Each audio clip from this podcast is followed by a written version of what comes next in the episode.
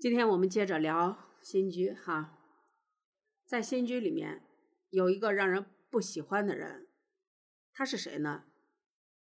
就是顾青瑜的白月光诗媛的妈妈。诗媛的妈妈呢，对诗媛可以说进行了一定的精神控制，她破坏了顾青瑜跟诗媛的感情。破坏了他们的婚姻，他活成了儿子的仇人。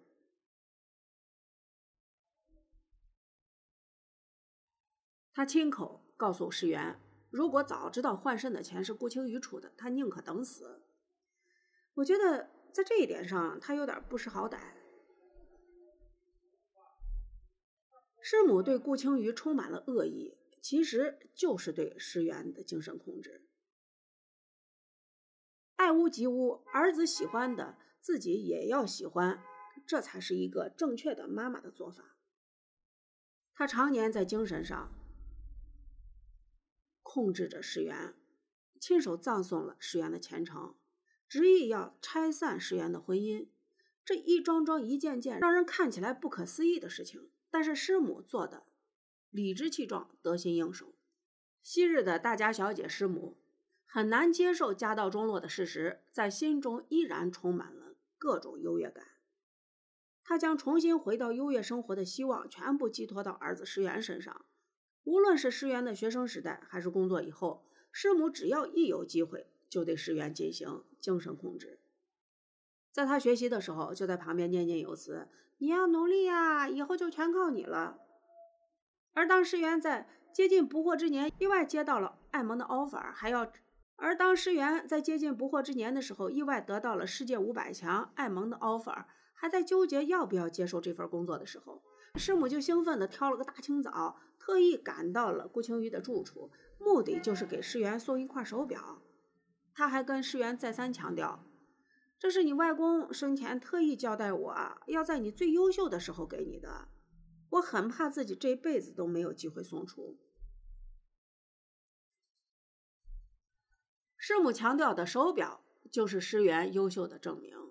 这一行为的背后，就是师母强调，我才是衡量你是不是优秀。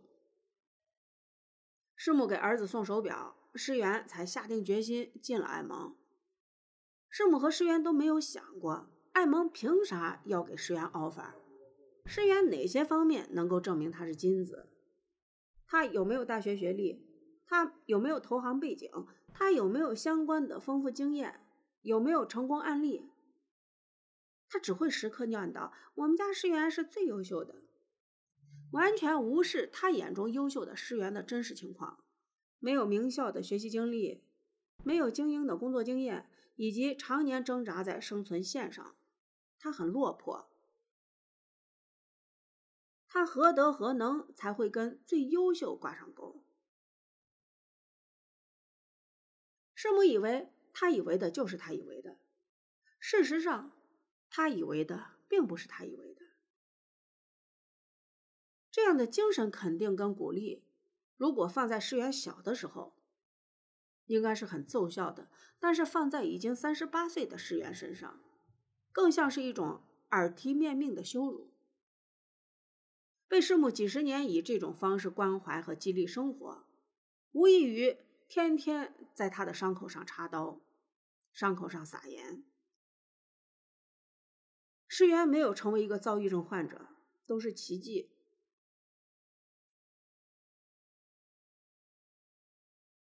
为什么说师母亲手断送了儿子的前程？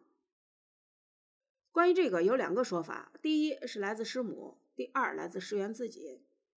师母对石原高考失利的说法是少了一张上海户口。也就是说，石原因为户口原因没有回到上海高考，而是在新疆参加的高考。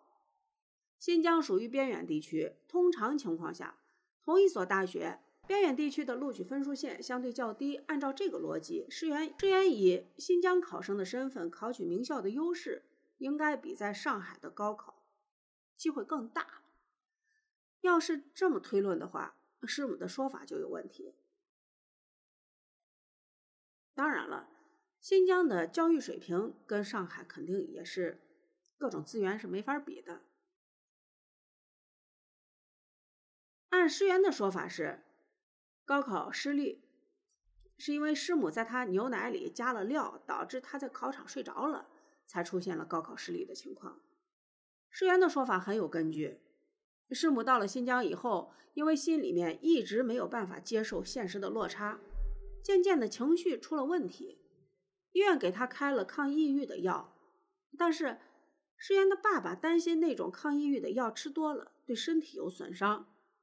就悄悄地换成了安眠药。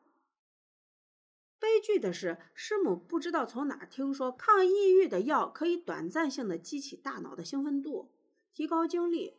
于是，师母在师源高考那天，悄悄地将抗抑郁的药碾成了粉末，放进了师源的牛奶里。但是，他实际上加进去的是安眠药。他一脸慈祥地亲眼盯着儿子喝完。师源高考成绩出来以后，所有人都难以接受。而当师母知道竟然是自己自作聪明导致了师源的高考失利以后，精神直接崩溃了。由原来的抑郁症，更加多了一种躁郁症，犹如逃避面对自己的家道中落一样。师母对逃避现实有一套驾轻就熟的熟人，他自然习惯性的逃避承认自己是师源高考之路上的杀手。他聪明的将一切归功于命运，只有这样才是对石原最体面的周全。他认为我的不好是命运的安排，而别人的好都是运气好。面对这样的师母，石原要逼着想办法让自己筹集钱给他换肾，同时还要。不能轻易违背他的意志，无论是从心理上还是生理上。师母等于给儿子上了一个双重的镣铐。在拆散儿子和顾青瑜的婚姻的时候，他也是神奇的操作了两次。一次是顾青瑜第一次上门拜访他，他在心里没有办法接受曾经是世家子弟的儿子娶一个毫无家世底蕴的姑娘。更没有办法接受，曾经租住在他们家的顾青瑜居然可以混得比他儿子还要好。他表面上答应，暗地里却通过看老照片来炫耀家世，还有背地里联系黄阿姨带黄妹妹上门，来给顾青瑜一个下马威。因为黄妹妹有两个身份：美国议员的女儿和世源娃娃亲的对象。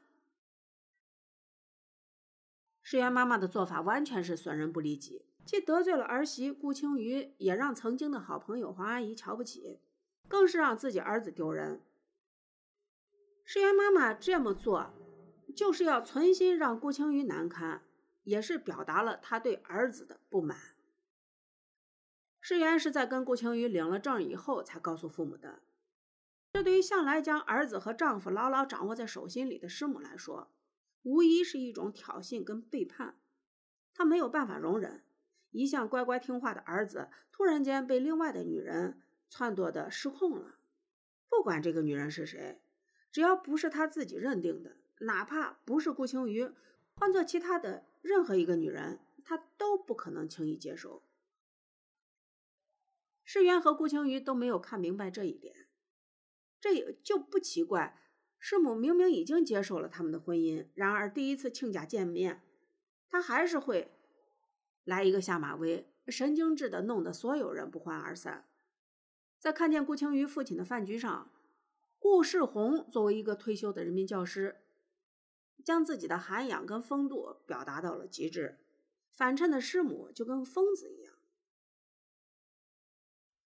如果说这个剧中的郭青瑜的舅母苏望娣是因为出身的缘故，她贪心，她嘴贱，她势利眼儿，是一个市侩的恶女人。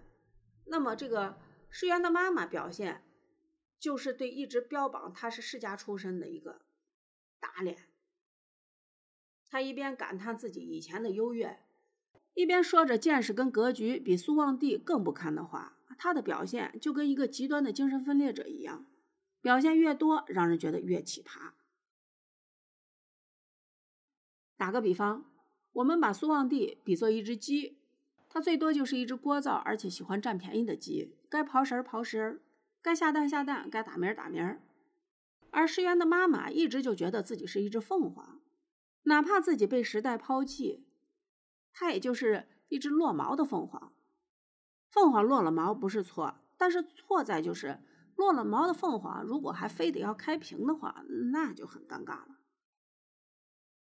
对媳妇儿跟亲家都缺乏基本的尊重，这样的师母，无论是对顾青瑜还是对石原，都是一个噩梦。